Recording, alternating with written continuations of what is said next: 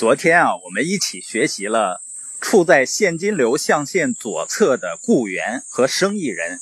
跟处在现金流象限右侧的企业主和投资人，当他们面对财务压力的时候，他们的思考方式是不同的。左侧象限的人呢，他想着我工作之外，我怎么样用自己的时间和技能去赚更多的钱，或者是继续提高自己的技能。以赚取更多的钱，而右侧象限的人们呢？他们想的是，我如何在工作之余，用自己的时间和技能去建立一个为我赚钱的管道或者系统，或者是我如何让我的钱变成我的雇员，让他为我赚更多的钱。那么呢，就会有人问了：我也想从左侧象限转移到右侧象限。我也想获得右侧象限的现金流，那我要做什么呢？实际上，象限的转移不是关于你要做什么的，而是关于你必须要成为什么样的人。这里呢有三个词：成为、做和拥有。那我们的目标呢，就是三个词中的拥有。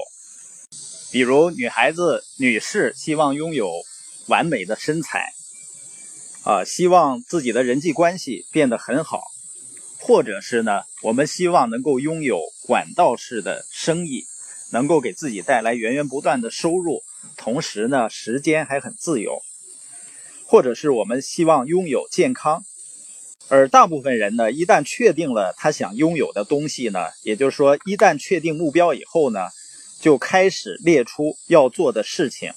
这个也就是计划。然后呢，就开始去做。如果我们只想着拥有，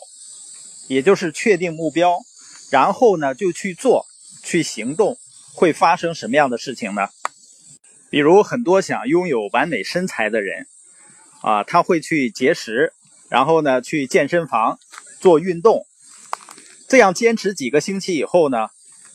又开始吃那些高脂肪、高热量的东西了。然后呢，不再去健身房了，坐在家里看电视。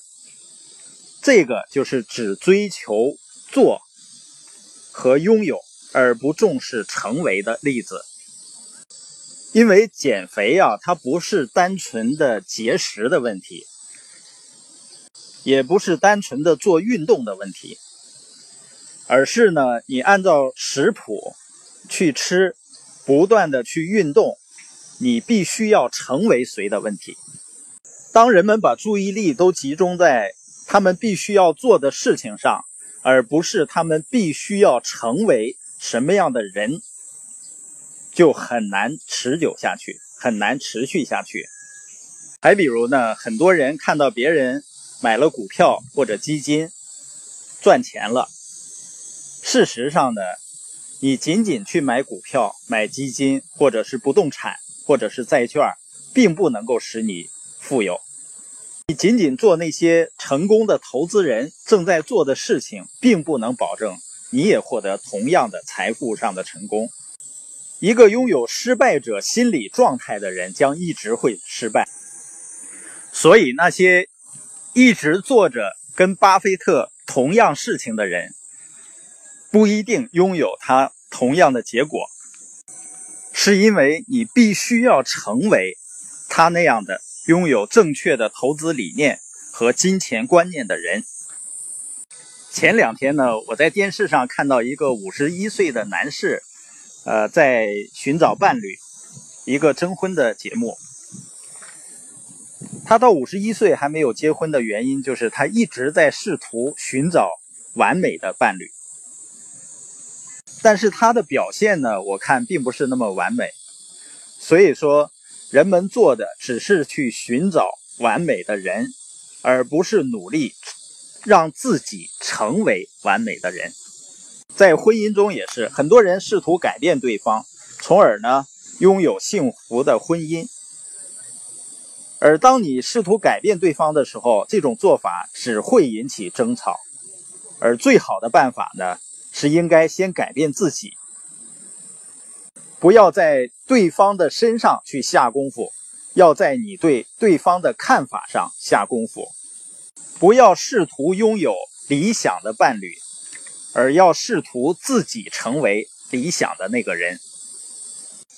在钱上也是这样的，很多人呢试图去做富人做的事情，拥有富人拥有的东西，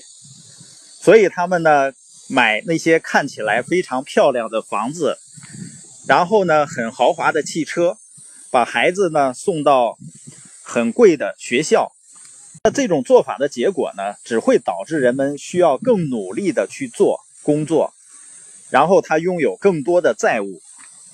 看似成功富有，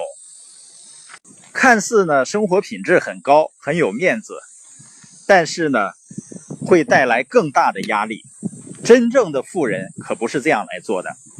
所以接下来的播音呢，我们还是以如何成为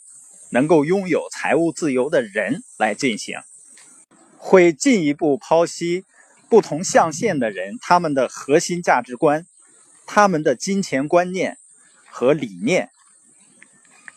和所需要的不同的技能，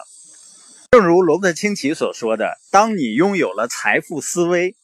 你就会真正发现一个金钱遍地的世界。”